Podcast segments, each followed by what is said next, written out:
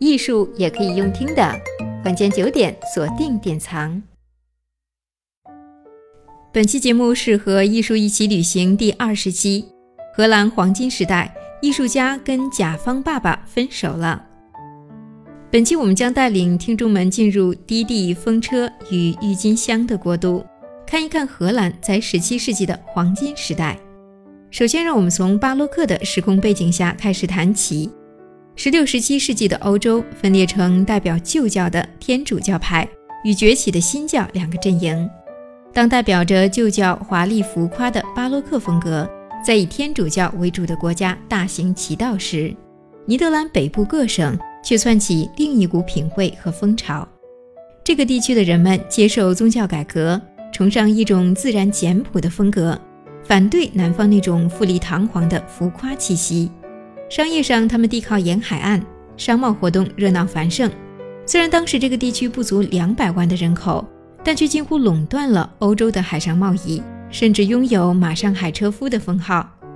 在政治上，他们不断地与当时的统治者西班牙帝国争取独立和自主权，终于在八十年战争独立后一跃成为当时最富庶的地区之一。西班牙帝国将八十年战争称为“低帝国”的叛乱，最终在上一期我们谈到的西班牙国王腓力四世的承认之下，该地区正式脱离了西班牙帝国的统治，成为如今我们所熟知的荷兰。十七世纪的荷兰在科学和艺术领域也都处于巅峰的领导地位，被视为黄金时代。当时支持艺术的阶层也非宗教和王室贵族，大多是借由贸易而致富的中产阶级，没有王室和宗教的包袱，没有宏大的叙事性，着重俗世的美学经验，因而一种描绘社会风情、民俗日常的绘画风格在荷兰快速兴起，成为荷兰黄金时代绘画的主要特征。我们称之为风俗画，有钱赚的生意人人抢着做。有钱的中产阶级兴起之后，他们有钱有闲了，就开始注重精神层面的生活。这也代表着投注在艺术上的资金进入。重商主义的荷兰因而掀起了一股投入艺术作品买卖的风潮，画商或中间人也随之诞生。与过去的模式不同，这些中间人是独立于创作者和买主之外。负责两者交涉接洽的第三方，借此谋取中介的利润。这个时期出产的画作数量非常多，根据估计，在短短的二十年中，荷兰就有一百三十万件左右的艺术作品产出，数量着实惊人。也因此，能够靠绘画赚进大把钞票的人，只有真正出名的大当红艺术家。没有独特创作才华的荷兰画家，很难再以接受委托案件来维持生活。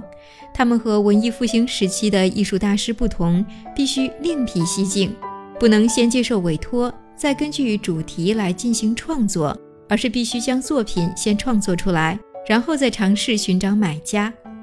艺术家得以远离委托的客户而自主创作，再想办法将作品卖掉，或是交由中间人来进行买卖。这就是如今我们的画廊产业与艺术家的关系。对于艺术家来说，听起来似乎不错，可以不用再忍受客户不合理的要求与反复的修改重置。但这种模式的买卖实际上是更为现实和残酷的，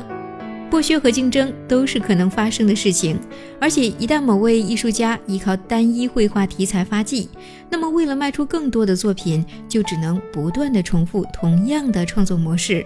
对于一位有所追求、渴望尝试、求新求变的创作者来说，这其实是非常无奈的事。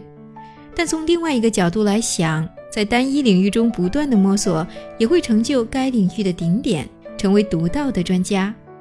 在17世纪的荷兰，上帝的权威已经完全让位给对于人的认识，包括对人的性格、外在、对人的风俗民情以及对人的日常生活。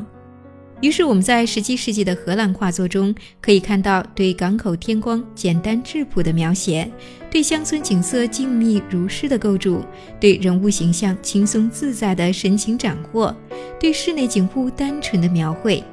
这些宛如日常一部分的景物与景致，都让荷兰黄金时代的艺术展现出一股更加自由、更加轻松愉悦的节奏。下一期我们就要开始从荷兰艺术大师的作品中追寻这股自由之风。